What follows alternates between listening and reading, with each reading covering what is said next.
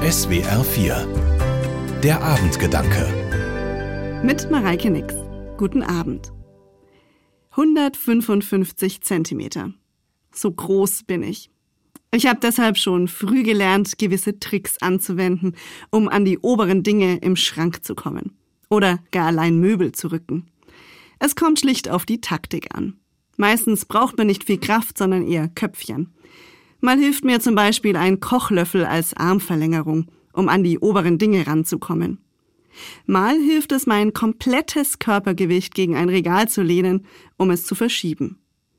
Anders gesagt, es liegt an mir, ob ich meine Kleinheit als Schwäche oder Benachteiligung sehe oder ob ich sie zur wahren Stärke ausbaue und darin dann sozusagen meine eigene Kraft entdecke.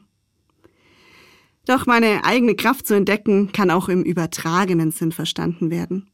Um diese Kraft zu finden, da braucht es mehr als eine gute Taktik. Innere Kraft lässt sich nicht durch Muskelaufbau trainieren. Dazu braucht es etwas anderes.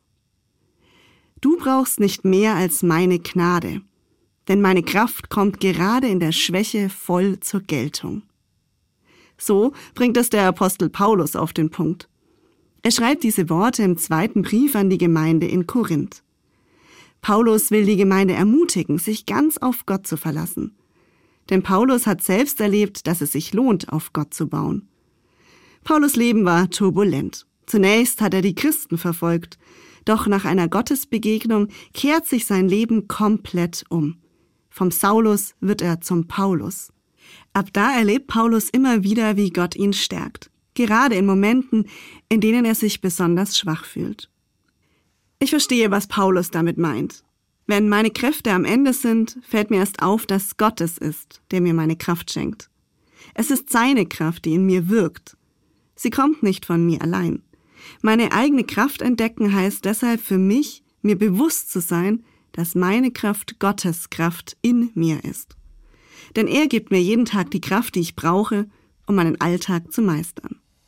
Mareike Nix, Leinfelden Echterdingen, Evangelisch-Methodistische Kirche.